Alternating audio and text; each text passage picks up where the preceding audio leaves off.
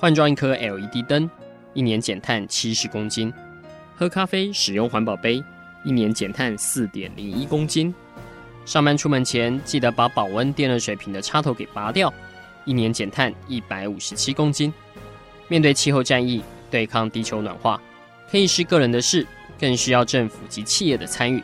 台达电子文教基金会邀您一同寻找既能提升生活品质，并可大幅提高能源使用效率的提案。欢迎收听《气候战役在台湾》。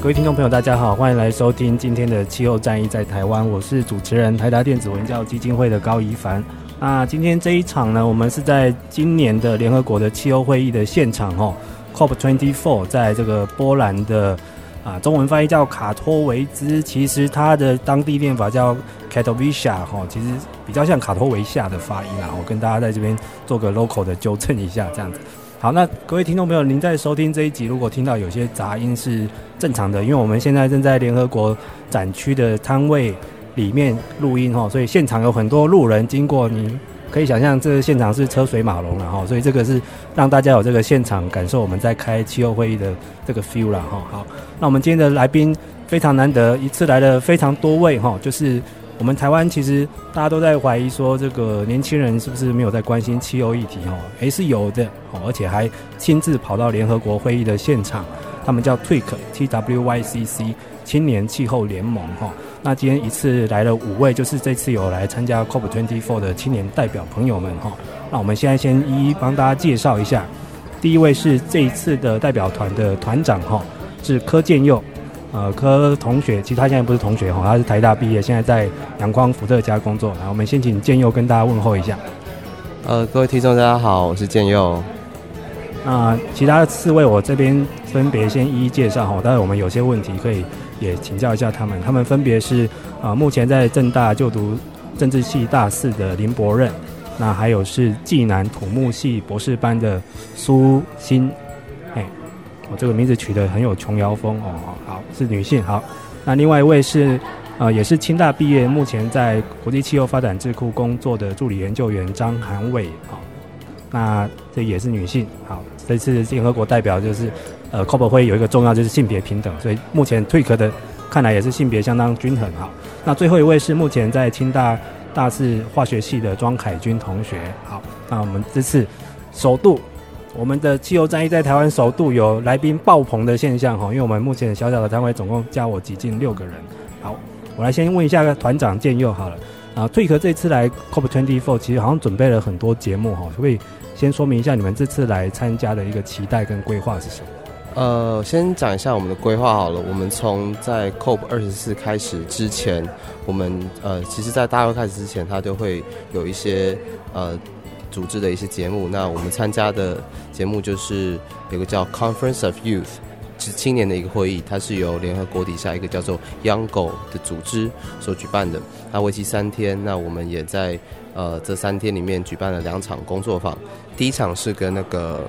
亚洲一些国家，像是日本、韩国、中国还有马来西亚一起联合举办了一个。亚洲青年气候相关的工作坊，那我们在上面就是介绍各国的气候的状状况，然后我们去举办一些游戏。那第二场的话，就是一个是在介绍我们今年在我们今年 Tik 在台湾的行动，就是我们做一个气候盘点的行动，然后在上面分享我们的呃过程，我们怎么去发想，然后还有去分享我们的结果，也也就是 TWIC 今年气候宣言。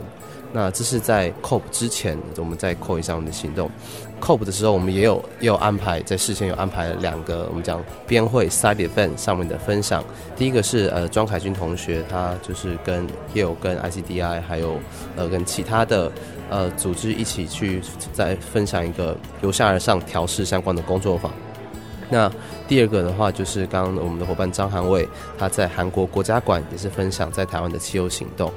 对，这是我们呃比较是在有举办活动部分。那另外就是在于就是联合国气候大变迁大会，就是各国谈判嘛，我们也有在去 follow 这些谈判的一些进展。那主要在两个议题上面，第一个就是 Global Stocktake 全球盘点。那这个是这个这个机制，就是在讲呃如何让每个国家他们的自愿减碳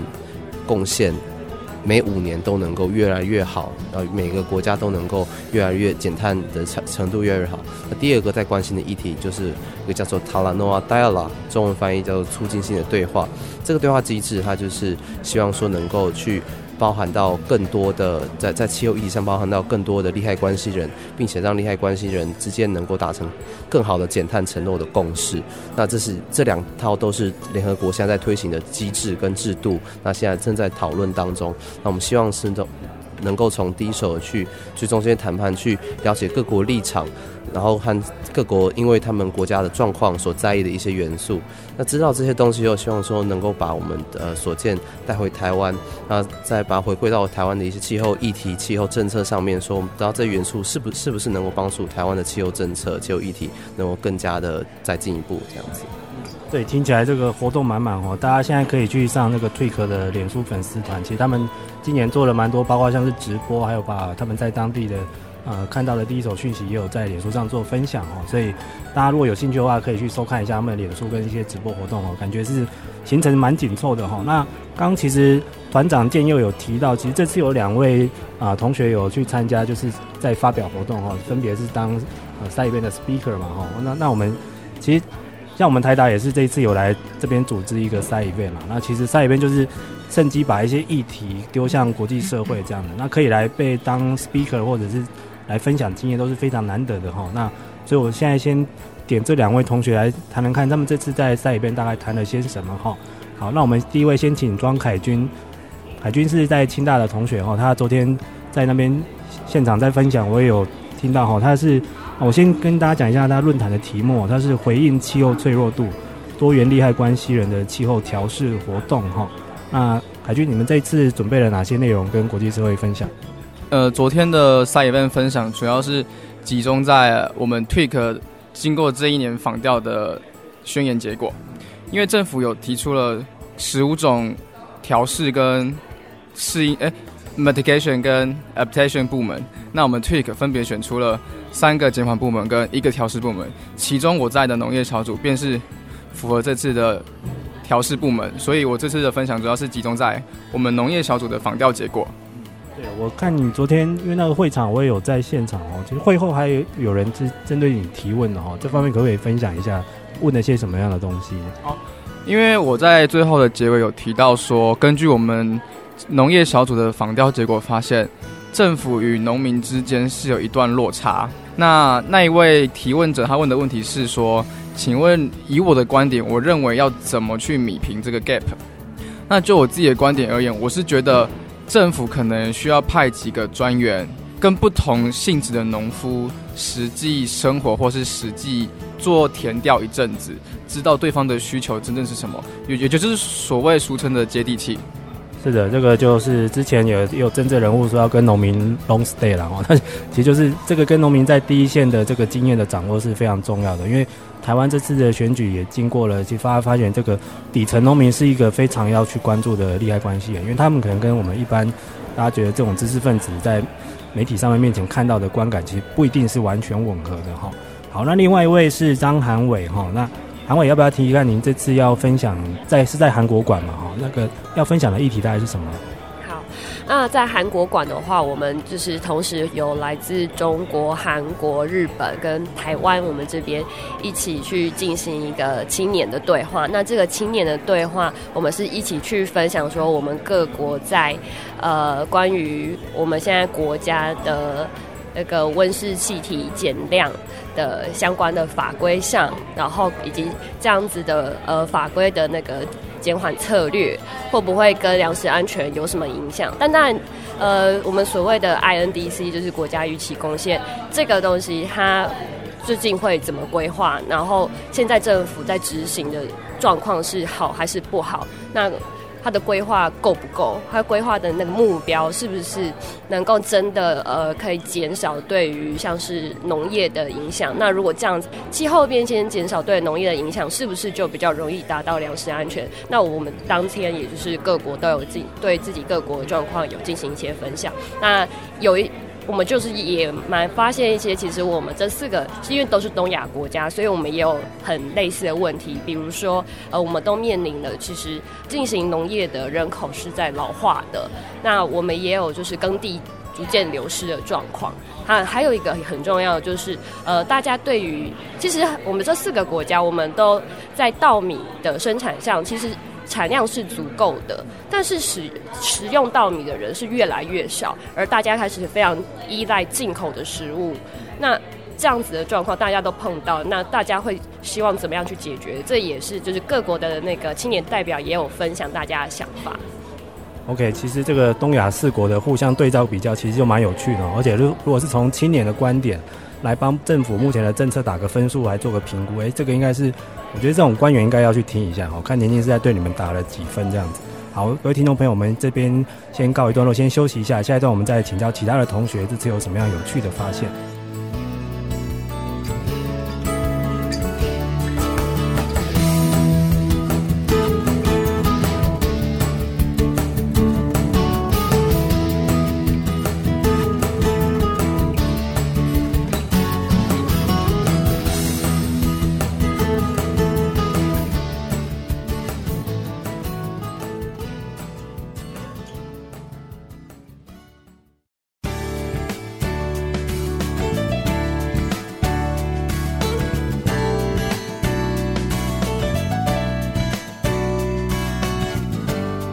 各位听众朋友，大家好，欢迎回来这一集的气候战役在台湾。我们今天直接在 COP 二四哈，在这个波兰的卡特维兹的气候会议的现场。今天我们邀请到五位台湾青年气候联盟的代表们哈，那在这边纷纷先 一一唱名，让大家这个光宗耀祖一下哈。好，首先是这一次的团长柯建佑，他是台大化学系毕业。那再来是刚有两位分享过，这次有在赛里面有做发表的，分别是清大化学系的庄凯军。还有啊，目前在 ICDI 国际气候发展智库工作的张涵伟。那接下来我们再邀请另外两位来谈一谈他们这次来的一些发现哈。那我们现在邀请到的是政治大学四年级的林柏任哈，柏任应该大家听众朋友对他不会太陌生，他们今年已经有一集来上过我们的节目，在谈这个建筑节能这一块哈。哎，柏任，你这次来的主要任务是什么？但有没有什么有趣的发现？好，呃，这次我负责的是就是塔拉诺瓦 Dialogue 的呃的会议进展，然后我是跟另外一位呃伙伴叫做秦文，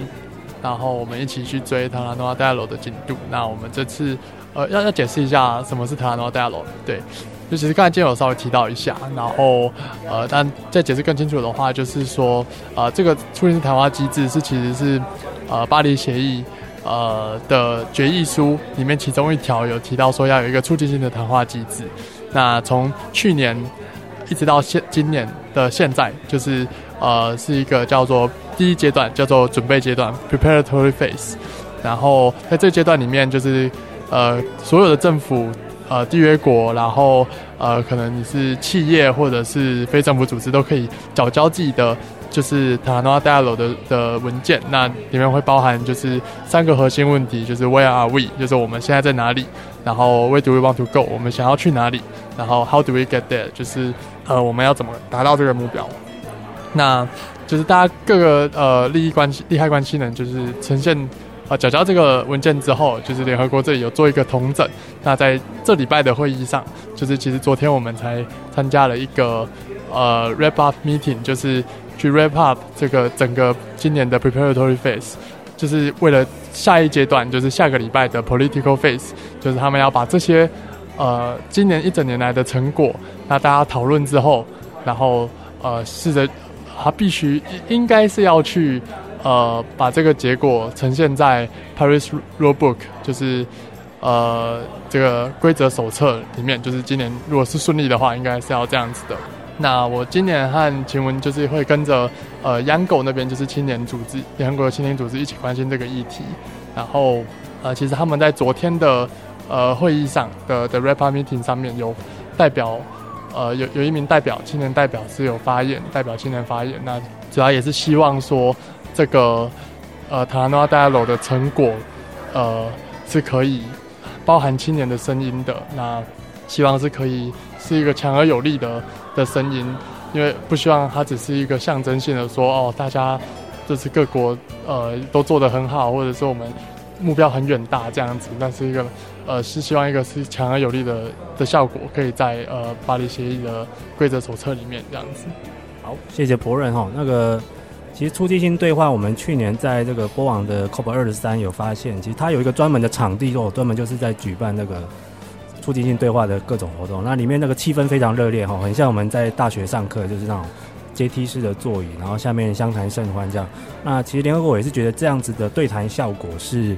效果蛮不错的，因为它比较可以放下成见，因为不然其实以前各国官方代表来这边谈判，其实都还蛮现实的啦。我通常就是然后加码行动，那个都蛮困难的这样子。那希望是放下彼此成见，比较有共识的一个对话机制。所以这个也是这个这一次要。呃，COP 二四的一个重要目的，要产生巴黎协定的规则手册里面的一个重要元素哈。那至于他们 tweak 帮我们最终的结果如何，也请大家随时去关注一下他们的脸书或者是官方网站哈。好，那我们来点到这个最后一位同学是苏欣哈，他目前是在暨南土木系就读博士班哈。苏欣听说这一次来任务非常重要哈，因为你是听说你变成这次大会唯一的东亚区的原住民青年代表，这怎么一回事？可以跟我们讲一下。啊大家好，我在台湾，可能我还没有原住民的身份，这样讲有点尴尬。但是我是台湾中部平埔族群拍布拉族的青年，我叫舒心。大家好，呃，我是这次 cover 呃 Twenty Four 里面呢，呃，因为东亚就是日本、中国、韩国跟台湾。那东亚区域，因为我们左岸呢不 没办法称呼，他们都一直称少数民族，他们没有承认原住民。那日本今年的爱奈爱努族也没有来，所以我成为台湾唯一一个，就是也是台湾唯一一个来自原住民世界的青年。那我本来就是亚洲的原住民青年的这个 focal point。嗯，对。啊，其实这个就跟青年一样哦，其实原住民是一个在联合国这个气候公约里面有去承认它是一个。九大利害关系人其中一个，但是其实目前大家，呃，说来也汗颜哦，包括我们台达基金会的报道哈，这历届对原住民的这个琢磨也不是太多。苏欣可不可以跟我们讲一下，在这个未来的这个气候的行动，或者是全球的这个节能减碳的这个，或者是减缓跟调适里面，原住民通常扮演什么样的角色？其实我要跟大家讲的是，在不管是各方面，或是其他每一个不同的世界会议的报告，都很明确的告诉大家，原住民族是解决这个世界气候变迁加剧的关键。为什么我们是关键？因为我们居住的原本的这些 traditional territory 传统领域呢，就是很自然的地方。那其实。很多的国家都因为经济，然后去大肆的开发。比如说，我们看到亚马逊丛林，为了呃棕榈油，为了很多的 industry 或是 mining，就是矿业，然后把那个丛林做一个大幅的砍伐。这件事情其实会造成我们世界的气候的暖化跟气候变迁的加剧。那还有另外就是我们原住民，其实我们在地球上已经有千百年来的生活。那我们其实有一定的香港高的呃对环境的敏感度，以及我们对环境友善的生活方式，那这些都很，还有我们对环境，比如说在我们在环境中可以取得的天然资源，那这些天然资源其实对人的身体也是很健康、很有益的元素。那这些其实对全世界很多的科学家，甚至是研究者都非常的着迷。那但是过去以来，原住民族一直没有机会把我们的声音跟别人讲，我们一直都是被侵略的角色。那在这五年来，我们原住民开始转变这个角色的地位，我们开始站在谈判桌上，跟这些人开呃，跟各个国家的代表，甚至是企业，甚至财团。非营利组织做一个对话跟沟通，所以我们这一两年来开始出现 informal informal 的对话机制，非正式的跟非正式的对谈。那这个 informal informal 的对话机制，让我们有机会邀请到各国的谈判代表到我们的 table 上，我们坐下来 friendly 的去谈很多国家的议题，然后也去谈人权相关的意识，对。哇，所以这样说起来，苏欣同时具备两个身份哦，一个是青年代表，一个又是原住民的代表，这样子。我这也是目前其实越来越多的一些呃，不管是科学文本或者是环保团体的倡议，都是哦，就发觉说，其实原住民的生活方式是以前比较呃，我们觉得是呃，使用生态的系统是最低限度的，或者是比较不会大肆破坏去开发，然后跟比较能跟土地去共生共存的哈。这个反而是现在人类已经忘了这个这一回事了哈。不过说到您刚刚提到这个雨林的开发，其实最近巴西这个政坛变天嘛哈。他们的总统是好像是开发派的，就是希望亚马逊森林的资源要好好的运用这样。那这一次的这个焦虑有没有展现在巴西来的或者是雨林的原住民的代表身上？呃，在今天早上我们有一个原住民的内部会议，我们荣幸邀请到各个区域的代表，那巴西的政府跟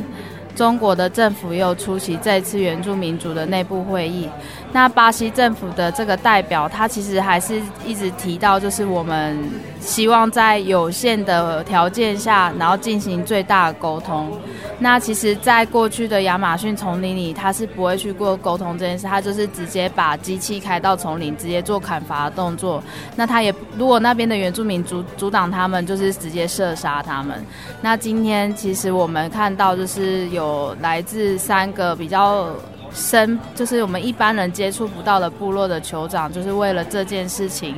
来到我们 COP24 的现场。那在今天早上，他们做了一个 informal informal 的对谈，然后希望他们有更好的进展，在未来的十年内都可以保护住自己的家园，然后甚至在未来的一百年，这个族群都不会灭绝。对，其实说起来，原住民也是为了家园而战啊！哈，你看这个气候会连酋长都上都上谈判桌了哈，你可以想象说他们心中的焦虑有多严重哈。这让我想到在巴黎那一次，我就看到其实他们就有原住民的游行在会场里面，然后就看到有那种应该是印第安族的，因为全身涂成红色哈，那个是那个画面其实蛮震撼的，也是很多媒体那时候很喜欢用的画面这样子。好。各位听众朋友，们这边先休息一下，下一段我们再来听一看，呃退壳的成员在这次的会议有没有一些、呃、比较特别的发现，这样子。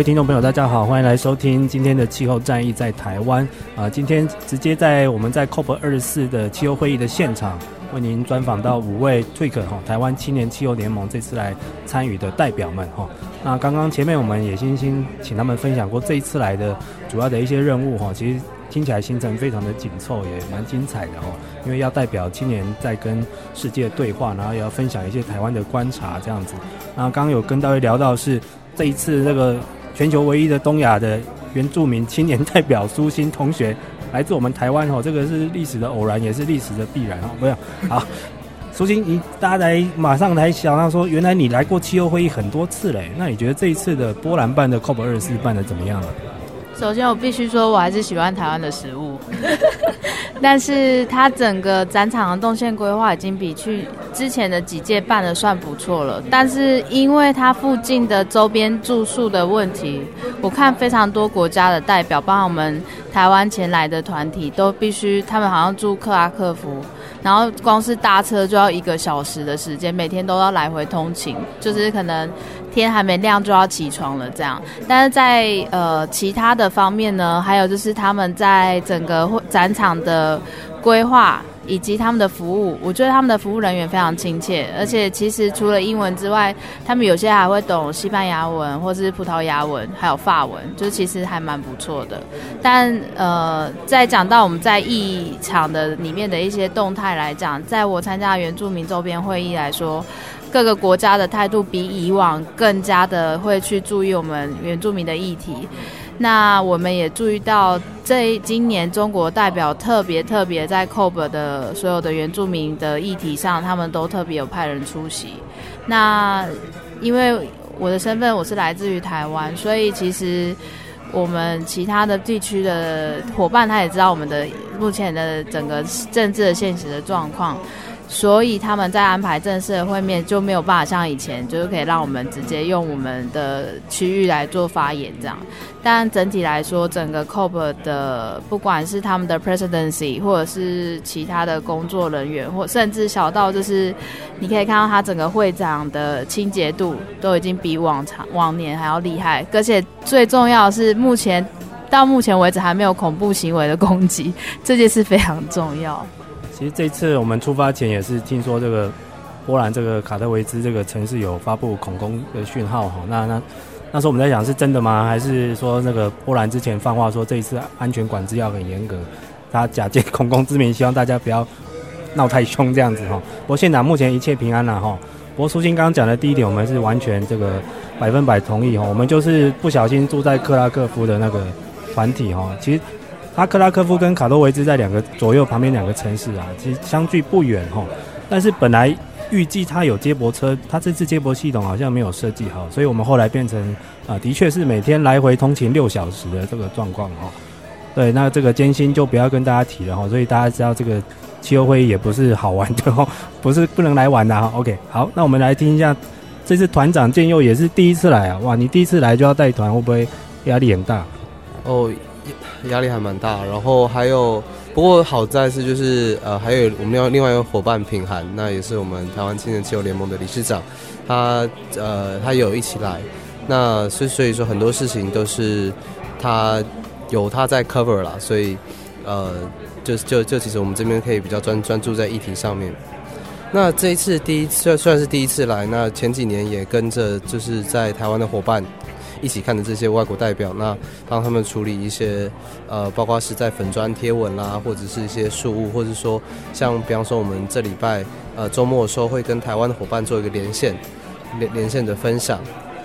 那之前像去年我就是负责那个连线分享会，所以也是跟着他们在台湾时的时候，就是有跟着他们的讨论，所以呃大概知道一些情况。那但是真的第一次来这边是。真的蛮算是长见识了。那那如果是说跟之前比，今年跟之前比起来，就是有得到呃一个蛮特别的地方是说，过去这通常就是那种呃正式的会议，就是各国代表的会议，那他他都会需要一些特殊的门票。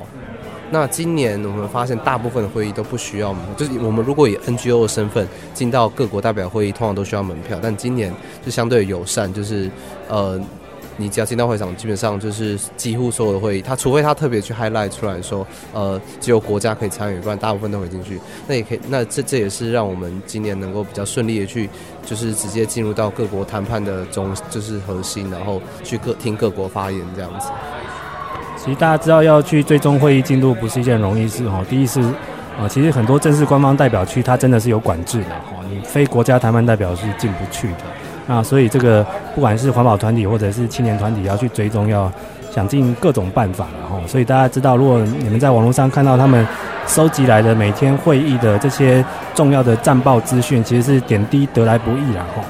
好，那我们下一位来问一下凯军，凯军也是第一次来嘛哈？这一次来有没有什么样特别的感想呢？会觉得为国出征很棒呢，还是说 来这边来这也过得还蛮苦的？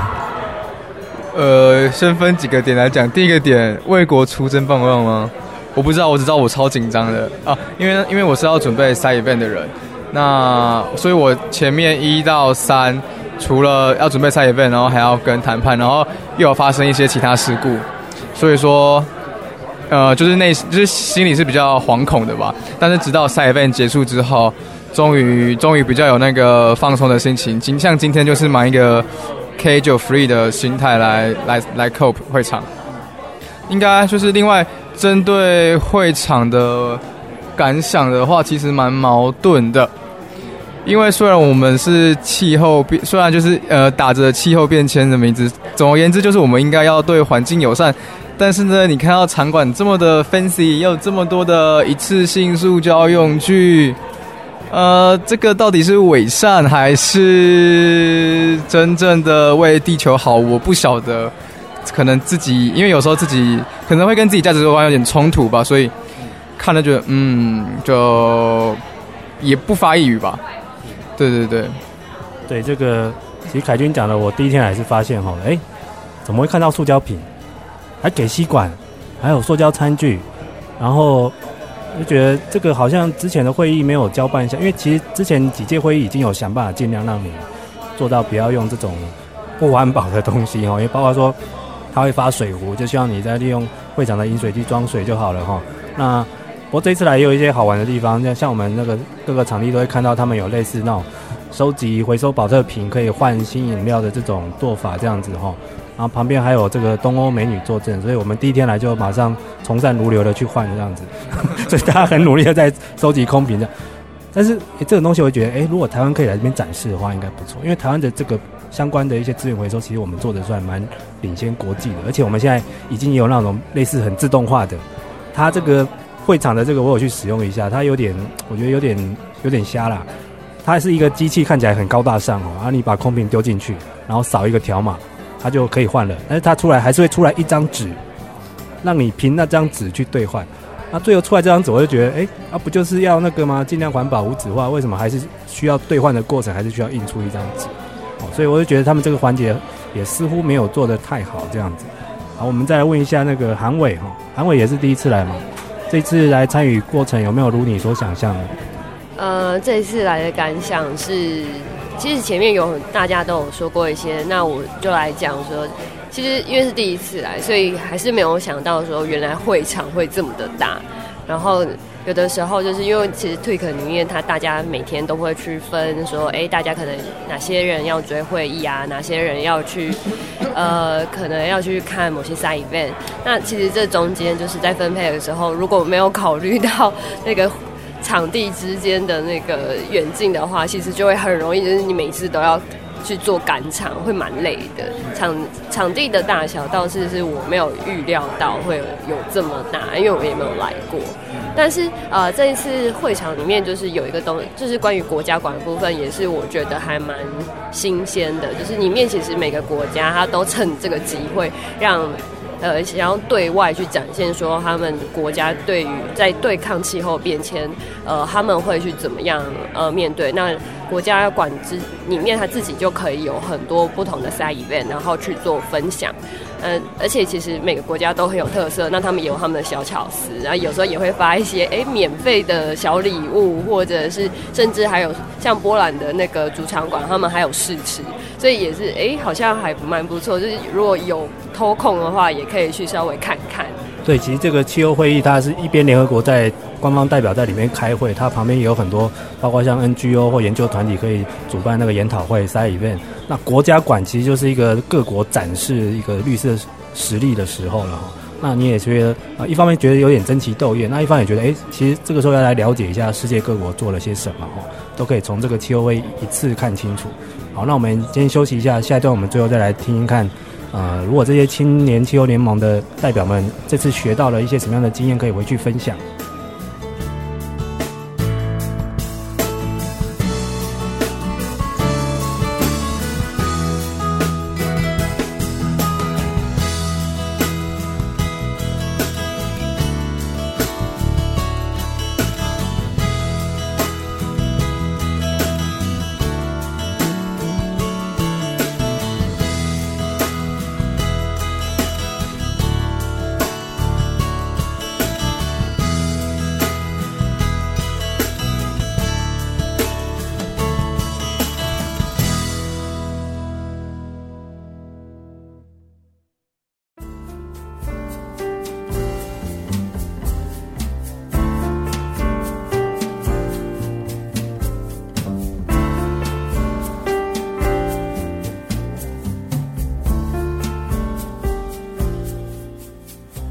听众朋友，大家好，欢迎来收听今天这一集非常 special，我们在 COP 二四气候会议的现场录制的节目哈。那今天邀请到五位的台湾青年气候联盟 TWIC 的青年的代表们，那刚我们已经前面听到各位青年们这一次来的一些主要的准备的东西，还有一些任务，啊，甚至一些国际交流的分享的心得哈。那我们现在问到一下那个博任，博任是我们正大四年级的学生哈。博任这次来有没有一些有趣的发现呢？讲有趣的发现嘛，其实我个人觉得最有趣的是会场他们会发那个免费的苹果，但我觉得后面应该是有一些含义啦，就是可能支持在地的农产品，或者是呃。支持健康饮食吗之类的？那我是觉得蛮有趣的。但其实，呃，其他有趣的地方是说，我们这次其实跟着央狗就是天国青年组织一起在跑，然后会看到很多呃青年们有趣的行动，像是呃，就我和晴文有参加一个行动是。呃，外国的青年他们为了抗议说，呃，化他们觉得化石燃料的公司还有相关的利益团体，就是在阻挠会议进展，然后没有发起一个行动，就是会发填字游戏，然后填出来就是说，就是他们的诉求这样子，然后在那里发给各个官员这样子，然后觉得还蛮有趣的。那对啊，然后青年就没看到很多国外的青年，他们也都有一些很有趣的行动，然后还有亲眼看到了就是。耳闻已久的，就是 Fossil of the Day，对吧、啊？然后就是看到很多全世界来自全世界的人，都是很很投入的，对这个议题很很热忱的，在贡献他们自己的心力，这样子。对，这个博任刚刚讲的这个 Fast of Day 哈，这个每日化石奖哈，这个就是呃，这个由环保团体来颁发，就是每天因为会议有谈判进度，颁发到当天表现最差的国家是什么哈？那今年听说这个地主国波兰跟巴西都中招了哈，那在接下来两周应该还会持续再颁布这样子。不过我今年看他们的会场，在那个 Fast of Day 的表演的会场有点尴尬，因为在一个过道。今年那边我觉得那边不太好聚集太多人，以前都是在一个很空旷的一个中央会场的走道哈。吸睛度是蛮高的哈，那大家可以去搜寻一下那个呃 Fossil of the Day 的相关的影片或者是报道，应该是蛮多的。我们低碳生活部落格稍后也会帮大家做追踪哈。好，那我们最后来谈一下，诶、其实大家听到这一集可能是礼拜一的时间，但是其实在这个气候会议的两周的中间周末是有游游行的哈。这个经由这次大家有没有要想要去参加这个民间的游行呢？呃，有啊，我们都会去，就是跟着以往的惯例，那都会在这个两周间去安排这个，去跟着一起游行。那不过我们自己可能还没有，我们我们自己目前因为行程实在太紧凑了，就是没有安排说我们要做什么。但是现在预计是下周，我们可能会跟东亚青年一起去联合办一个 action，我们讲说在会场之间的一个一个呃行动。就是一个比较是一个表演性质的行动，对，一个快闪，对，然后那就是做一些诉求，因为像在前阵子发布的 IPCC 的 SR 15，呃，里面就讲说，现在全球各国的气候行动，它并没有办法阻止气呃气候变气候变成升温在一点五度 C 以内，所以我们东亚青年们也有这样子的一个共识，再加上我们因为东亚就是台风。所以我们就以台风为主题的方式去发展，然后希望去诉求这样的一个议题。对哦，其实青年们就是贵在创很有创意了哈。如果到时候在会场内有一些什么样的快闪的倡议的行动，也是蛮值得大家期待的哈。好，我们最后因为时间也接近差不多尾声了，我们最后就由大家来，我们来公开抢答好了。就是啊，其实 TWIC 也是每年有在招收新血然后就是也是希望让不同人轮流来参加这个气候会议来做。啊、一些开开眼界，然后也希望未来加入这个气候的圈子哈。那如果现在问大家，就是未来如果想要加入 TWIC，然后来参加联合国 COP 会议的人，其实大家有没有觉得要做好什么样的准备呢？或者是有哪些能力可以先建立好的呢？如果从你们这一次自己参加的经验来说，我们是不是从韩伟来？嗯、其实像呃 TWIC 这次 COP 二十四小组里面，我我们大概从九月就呃开始。就是组团，然后开始进行训练。所以说，我会建议说，呃，我们其实。呃，比如说我跟凯军都是农业小组，那我们是从今年的二月开始就进来，一直耕耘议题。那也是因为这样子，呃，我们也有办才有办法在这次二 COP 二十四小组，呃，这次 COP 二十四小组里面，我们去当代表，然后去不同赛 event，然后去讲我们现在正在研究的东西。所以我觉得说，如果大家其实只要对于气候变迁是有兴趣的，那其实气候变迁里面有包含很多领域，那你去挑一个你喜欢的领域。那如果你想要进来 TWIC，TWIC 现在目前虽然是只有四个现在目前是针对四个议题，但是如果你有兴趣自己开一个新议题，那我们当然也都很欢迎。所以说，呃，其实只要你对气候领域有兴趣，然后你想要呃做一点什么，其实我们这边都有，呃，我们甚至 Tweak 里面也有不同的部署，比如说像是公关。公关的，然后还有那个社群行销，这些其实只要是一个组织里面，都有可能找得到你的位置，所以是很欢迎大家一起进来，跟大家一起努力。OK，好，所以目前赶快召集对这个气候议题有兴趣的青年哦，一起加入来奋战。好，凯军，你觉得呢？如果要以后有学弟妹想要加入你们的行列，有没有可以先做好哪些准备？做准备哦，我觉得可能会需要。一个启发点会比较有那个永续下去的精神吧。就呃有些时候会可能往往是一头热的现象，虽然一头热没有不好，但是如果因为毕竟我个人认为气候变迁大概是未来十几二十年、三十年、五十年的人类最大敌人吧。所以如果真的可以，如果真的想要进入气候变迁的话，我希望是可以持续在关注这个议题上的。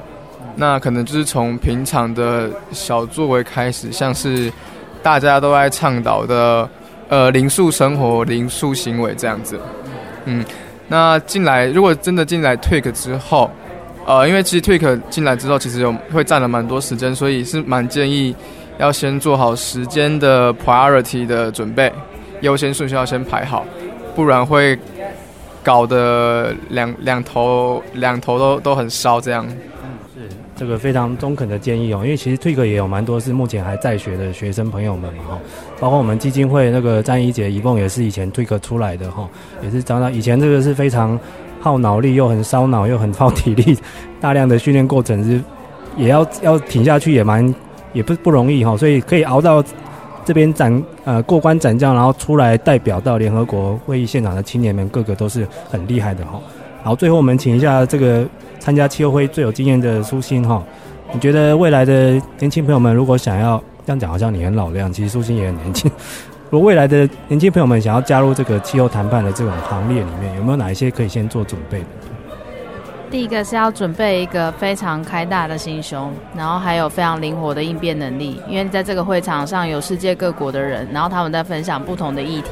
那都有各自的立场跟自己的考量。那因为它这个是一个非常大的会议，大型的会议，而且是全世界关注的，非常欢迎有兴趣的呃青年朋友或者是老年朋友也可以，只要你们对这个议题非常有兴趣，而且也很想来参加，一定要收看关注我们 Tik 的 网站，然后也可以欢迎直接加入我们的行列，这个是一个非常快的捷径，等你哦。好，这个好像已经做好 ending 了。好，最后还有等你哦，不错不错。那各位青年朋友们，不管是你是青年朋友们，还是甚至你是家长的哈，其实未来这个气候议题真的是下一个世代他们的必须要面临的生死存亡的问题，这样的，所以也是希望先趁现在及早加入哈。那第一个方法哈。那除了收看我们台达的这个低碳生活部落格的追踪之外最可目前的脸书跟官网马上去把历届的资讯先搜寻一下，就是一个最好的入门砖了哈。啊，今天也谢谢各位来到我们现场帮助我们录音哈。那谢谢各位，希望我们下届明年扣本二十五再相会，拜拜。